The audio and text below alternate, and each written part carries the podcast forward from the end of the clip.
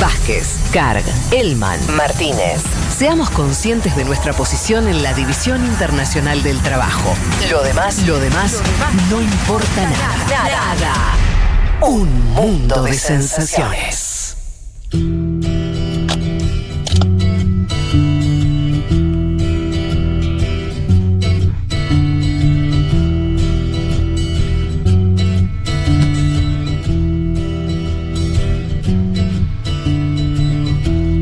Bueno, aquí estamos de vuelta ya eh, sobre el final. Eh, vamos terminando este programa. 20 minutos. Em, y tenemos el tema que nos trajo Leti Martínez, que tiene que ver con Paraguay. Volvemos a nuestra región, volvemos a América Latina. Em, y decíamos, los marzos paraguayos, esos marzos donde en Paraguay la política se pone eh, picante también. eh, y, pasan cosas interesantes, a veces trágicas, eh, a veces no tanto de cambios políticos. ¿Por dónde querés arrancar, Leti, para contar de qué se tratan los marzos paraguayos? Primero contar un poco, Fede, que lo traemos a colación por las protestas que se dieron en las últimas semanas en Paraguay en rechazo a cómo el gobierno de Mario Abdo Benítez había manejado la pandemia y empezaron esos eh, eslogans o esos carteles donde se repetía mucho la consigna de estoy listo para el marzo 2021, entre, Sí. otros, entre otras eh, frases, digamos, que se escuchaban eh, con respecto a lo que tiene que ver con marzo. Y básicamente se habla del marzo paraguayo para hacer referencia a ese mes de 1999, que es el primero que da el nombre, pero vamos a ver que después se van a repetir estas movilizaciones, como lo decíamos antes, movilizaciones que se dan este mes y que hacen tambalear a eh, los mandatarios, al oficialismo de, ese momento. Pero para meternos ya de lleno y después lo, lo analizamos un poco más en detalle, escuchamos, si les parece, a Magdalena López, que ella es coordinadora del Grupo de Estudios Sociales sobre Paraguay de la UBA. Les recomiendo que si les interesa eh, seguir Paraguay, la sigan en Twitter, en tía-magui porque va subiendo siempre eh, muchas cuestiones interesantes en relación a Paraguay. Si les parece, escuchamos, les decía a Maggie que ella nos contaba, nos daba un pantallazo de lo que fue concretamente, o sea, qué fue lo que pasó en marzo de 1999, que es por lo que, eh, o desde donde se obtiene este nombre de marzo paraguayo. La escuchamos. El marzo más emblemático es el de 1999, que se lo conoce como el marzo paraguayo, y en ese momento lo que sucedió fue una marcha, digamos, ciudadana de jóvenes, eh, centralmente urbanos, personas eh, no afiliadas a ningún partido, no los independientes, que se juntaron y decidieron marchar en protesta del entonces presidente, a quien se lo acusaba de haber sido autor inmaterial del asesinato del vicepresidente y se exigía el juicio político para su remoción. Esto coincidió con la marcha campesina de ese año y esta coincidencia se manifestó en la toma de las plazas que quedan frente al Congreso en la zona céntrica de la ciudad de Asunción y esto terminó con un enfrentamiento armado entre un grupo de paramilitares y la población que se manifestaba pacíficamente y eh, siete personas asesinadas. Para poner un poco en contexto lo que decía Maggie López y eh, dar contexto y, y, un poco más en detalle lo que pasó. En ese momento gobernaba Raúl Cubas Grau, que había sido electo en 1998, había surgido de una interna que se había dado en el Partido Colorado en los 90. Recordemos que hasta el 89 estuvo Alfredo Stroessner en una dictadura de 35 años mm. y en, en, los 90 se había dado una interna del Partido Colorado entre un general, Lino Oviedo, y Luis María Argaña, quienes habían competido, y había ganado la interna para ser candidato a presidente Lino Oviedo. ¿Qué va a pasar? En el medio va a ser procesado por un intento de estado de golpe, un intento de golpe de estado en 1996 y va a ocupar ese lugar de candidato a presidente Raúl Cubas Grau, que va a ser quien después finalmente va a ganar las elecciones, y va a llevar como vicepresidente a Luis María Argaña, que era quien había competido con Oviedo. No sé si se entiende, es, me, es medio complicado. Lo que va a pasar, digo, pues son muchos nombres. Sí. Lo que va a pasar es que va a gobernar, va a asumir eh, Cubas en el 98, como vicepresidente Luis María Argaña, y el 23 de septiembre de 1999, Argaña va a ser asesinado cuando iba eh, de su casa al trabajo, va a ser asesinado también su guardaespaldas, el chofer va a salir herido, pero no, no lo van a matar con disparos, ¿no? Eh, y lo que va a pasar acá es que la gente se va a empezar a movilizar, como lo contaba Maggie López, va a empezar a salir a la calle personas o paraguayos y paraguayas que no respondían en sí a un partido político y van a salir a eh, rechazar justamente este crimen político y lo van a acusar o lo van a responsabilizar al propio presidente paraguayo y a eh, Lino Oviedo. Todo esto, bueno, va a generar una situación de mucho conflicto, como lo contaba Maggie, al menos siete eh, paraguayos fueron asesinados con francotiradores en el marco este de que se movilizaban, que además hay que decir que desde la vuelta a la democracia, lo que me contaba Maggie López es que marzo también es el mes en el que movimientos campesinos se movilizan para pedir la reforma agraria en Paraguay, es decir, que se juntaron estos dos movimientos, por un lado el movimiento campesino y por otro lado los eh, ciudadanos y ciudadanas que, eh, que, rechazaban un asesinato de estas características, o sea, un magnicidio de estas características. Lo que va a pasar es que después de estas fuertes protestas, el, el presidente va a terminar renunciando el 28 de marzo de ese año y de ahí en más es que va a ser conocido como el marzo paraguayo, que sería un equivalente a lo que decíamos anteriormente con el diciembre de acá de la Argentina. De hecho, algo que en el momento, eh, lo que va a pasar en el momento también es que lo que, lo que pasó concretamente fue que antes o en campaña de eh, Cubas se decía Cubas al poder, Oviedo en libertad. Lo primero que hizo Cuba cuando eh, asumió como presidente fue poner en libertad a Lino Oviedo y en ese contexto y por ese motivo, entre otros, es que se responsabiliza justamente a Oviedo y a Cuba por el asesinato de nada más ni nada menos que un vicepresidente. Eh, les decía, bueno, esto es lo que, va, lo que va a dar nombre a el marzo paraguayo. Después, seguramente, esto hago un paréntesis, van a escuchar el nombre o les va a sonar el nombre de Raúl Cubas por la situación que tuvo con su hija. Yo no sé si ustedes se acuerdan, el caso de Cecilia Cubas, que eh, en el 2004 fue secuestrada, después de varios meses la encontraron, la habían, bueno, es, un caso muy, muy fuerte porque la enterraron viva, la habían violado, toda una situación muy tremenda, o sea, era la hija de un ex mandatario pero no tiene conexión con eh, el hecho, digamos, de lo que pasó el marzo paraguayo, pero sí esto fue algo que me acuerdo que desde acá Argentina se siguió con mucho énfasis. Bueno, este es el marzo paraguayo de 1999, pero de ahí en más, cada marzo donde se extendían las protestas, se empieza a, a tener cierto temor. Y para eso nos vamos ya a una fecha mucho más cercana, que tiene que ver con el 2017, en lo que se conoció también como la crisis de la enmienda,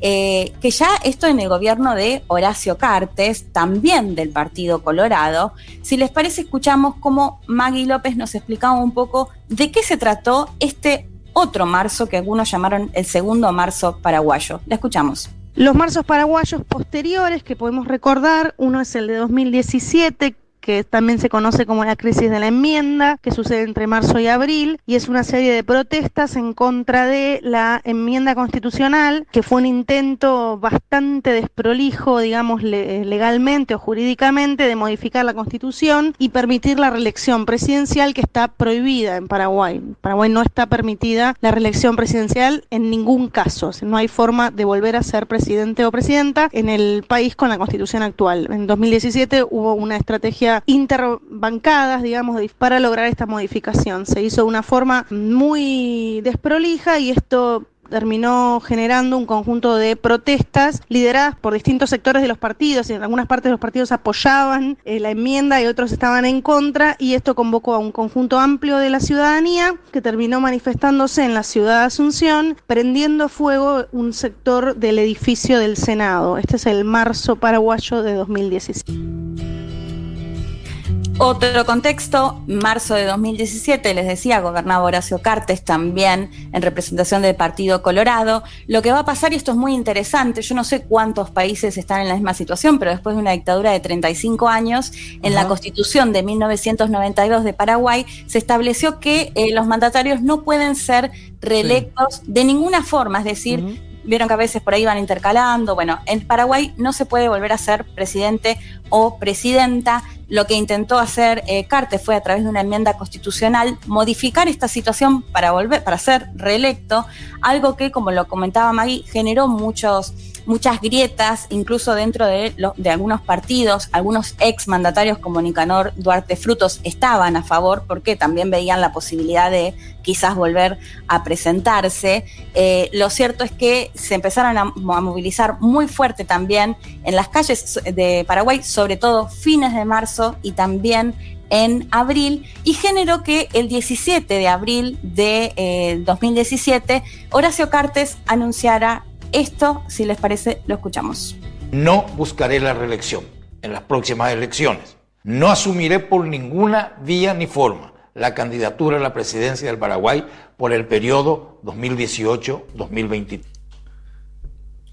Bueno, hay Cartes respondiendo un poco a eh, justamente las movilizaciones, donde estaban esas imágenes muy fuertes que se veían que incendiaron una parte del Congreso, concretamente creo que es la parte del Senado, no sé si recuerdan estas imágenes. Sí, claro, sí, sí, la quema del Congreso. Sí. Claro, y bueno, y Cartes anunciando que finalmente no va a buscar la reelección. Lo que sucedió luego fue que el 26 de abril la Cámara de Diputados de Paraguay rechazó este proyecto de enmienda constitucional uh -huh. y por ende en Paraguay eh, siguen sin tener eh, la posibilidad de ser reelectos, pero todo esto en gran parte fue una victoria, si se quiere, del marzo de 2017 y las movilizaciones en la calle.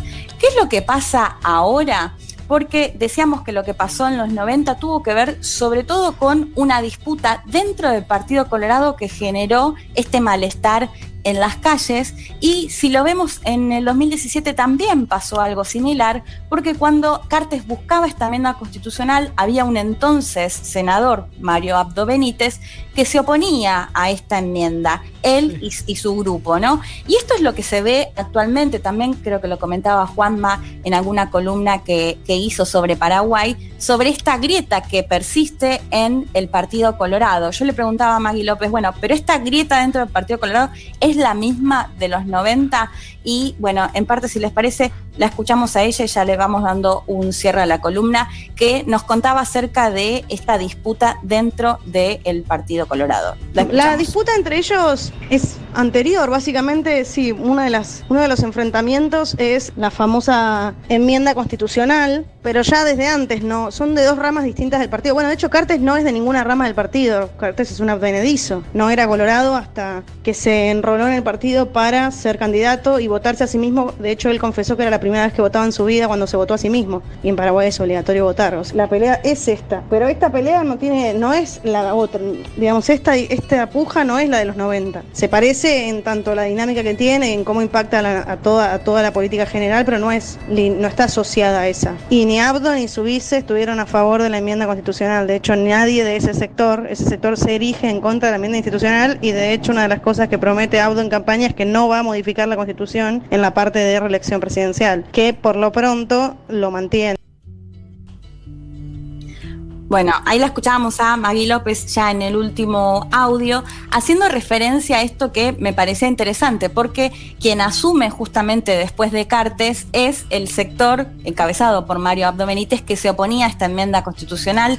Mario Abdo Benítez, de hecho, le gana en la interna a Santiago Peña, que era el candidato de eh, Horacio Cartes. Y todo esto tiene su repercusión, si se quiere, en lo que pasa actualmente, porque en el momento en el que, por un lado, en las calles se pedía eh, la renuncia, de, más conocido como Marito, ¿no? Del presidente, en el Congreso lo que pasaba es que se, lo que se establecía era que tenía que contar necesariamente con los votos del Partido Colorado en su totalidad, es decir, también ese sector que sigue eh, o que responde a Horacio Cartes. Y me acuerdo que en su momento hablaba con un analista paraguayo que él me decía, no van a apoyar el juicio político porque quien queda, o sea, el vicepresidente actual, tampoco había apoyado la enmienda constitucional y no responde, digamos, a este sector de, de, Cartes. Así que bueno, me interesaba traerlo porque es un partido que ha estado en la dictadura, ha estado gobernando mayoritariamente en las últimas décadas y con tanta fuerza que esto, las internas dentro de este propio partido logran impactar tan de lleno en, eh, en la sociedad, ¿no? Y en las cuestiones más diarias de la sociedad y vimos cómo a través de estas movilizaciones, eh, si se quiere, se impuso lo, lo el planteo de la sociedad paraguaya para modificar algunas cuestiones políticas como tenía que ser, bueno, en el caso de la enmienda constitucional, pero también en rechazo al crimen del vicepresidente Argaña. Bien, Leti, sí, y además eh, ahora están, además de todas estas cuestiones más políticas y, de, eh, disputas de poder, también por abajo está la cuestión de la pandemia y, y- y de la falta de vacunas, que en el caso de Paraguay es muy acuciante. Ahí estaba leyendo que hay una promesa de que llegaran este, un cargamento importante de vacunas en los próximos días. Eh, me parece que atrás de todo eso también está, está esa situación, ¿no? Generando crisis. Sí, de hecho como principal, Fede, porque todas estas protestas de ahora, de este año, se inician por una serie de errores que consideran los paraguayos y paraguayas que cometió el gobierno. De hecho, se acuerdan que pasábamos un audio donde eh, un periodista contaba cómo se habían confundido eh, a quién tenían que depositarle para Sí, que sí, sí. lleguen las vacunas. Bueno, esto en una serie de, digamos, maniobras por parte del gobierno en las cuales lo que denuncian es que no llegan las vacunas, que el sistema sanitario está completamente colapsado, bueno, una serie de cuestiones eh, de mal manejo de la pandemia que pone en este momento a Paraguay también en una situación muy complicada. Pero es el, es el origen de estas protestas. Hay un tema que me- yo solo para agregar algo particular, me parece que Sí. con, con el miedo posterior a que se genere ¿no? un gobierno de largo alcance, como el que fue el de Stroessner, que fue una dictadura, hay que decirlo con todos los nombres, esto de un solo periodo también es medio limitante en algunas cuestiones de la política. Y lo podemos ver ahora porque Cartes, si bien no tuvo ese segundo periodo, ahora también es una especie de árbitro dentro de lo que es el Partido Claro. Colorado y puede Claro. tener total facilidad para moverse precisamente por no haber tenido esa posibilidad de obtener un segundo mandato. Entonces ahí hay una, hay una Es cuestión que, que, es que, que- ¿qué, haces, ¿qué haces con los liderazgos que, que ya no son presidentes y no pueden ser de vuelta presidentes, pero son tipos muy poderosos? Bueno, Hay claro. algo ahí que no está, total. que no está Sí. solucionado, ¿no? Es el tipo más Porque- importante del Paraguay en términos Sí. eh, Sí. económicos, comerciales, incluso políticos por la influencia y no es el presidente y a la vez puede el presidente eh, tenerlo, digamos, eh, limitado en algunas cuestiones particulares, ¿no? Porque lo tuvo, si, si, si, si el cartismo quería avanzar en el juicio político, avanzaba, es decir, lo, lo tenía Mm. medio, para decirlo Sí, coloquialmente, entre la- hasta las pelotas, no lo tenía. Sí, de hecho, déjame agregarte un dato. Ahí eh, Maggie en uno de los audios lo comentaba. Cartes no pertenecía ni siquiera al Partido Colorado previo, de hecho él mismo diciendo que no había votado nunca, pero siempre manejando igual la política desde las sombras. Claro, lo que pasa ahora es que ya es un exmandatario, no solo un empresario con muchísima influencia, sino que un, un mandatario que sigue manejando, porque como decía Juanma, si ellos querían avanzaban en un juicio político, pero en parte quizás lo que les convenía era que Abdo vaya cambiando algunos ministros que re- responden a Cartes. Bueno, muy bien, hasta acá entonces el informe especial de Leti sobre los marzos paraguayos.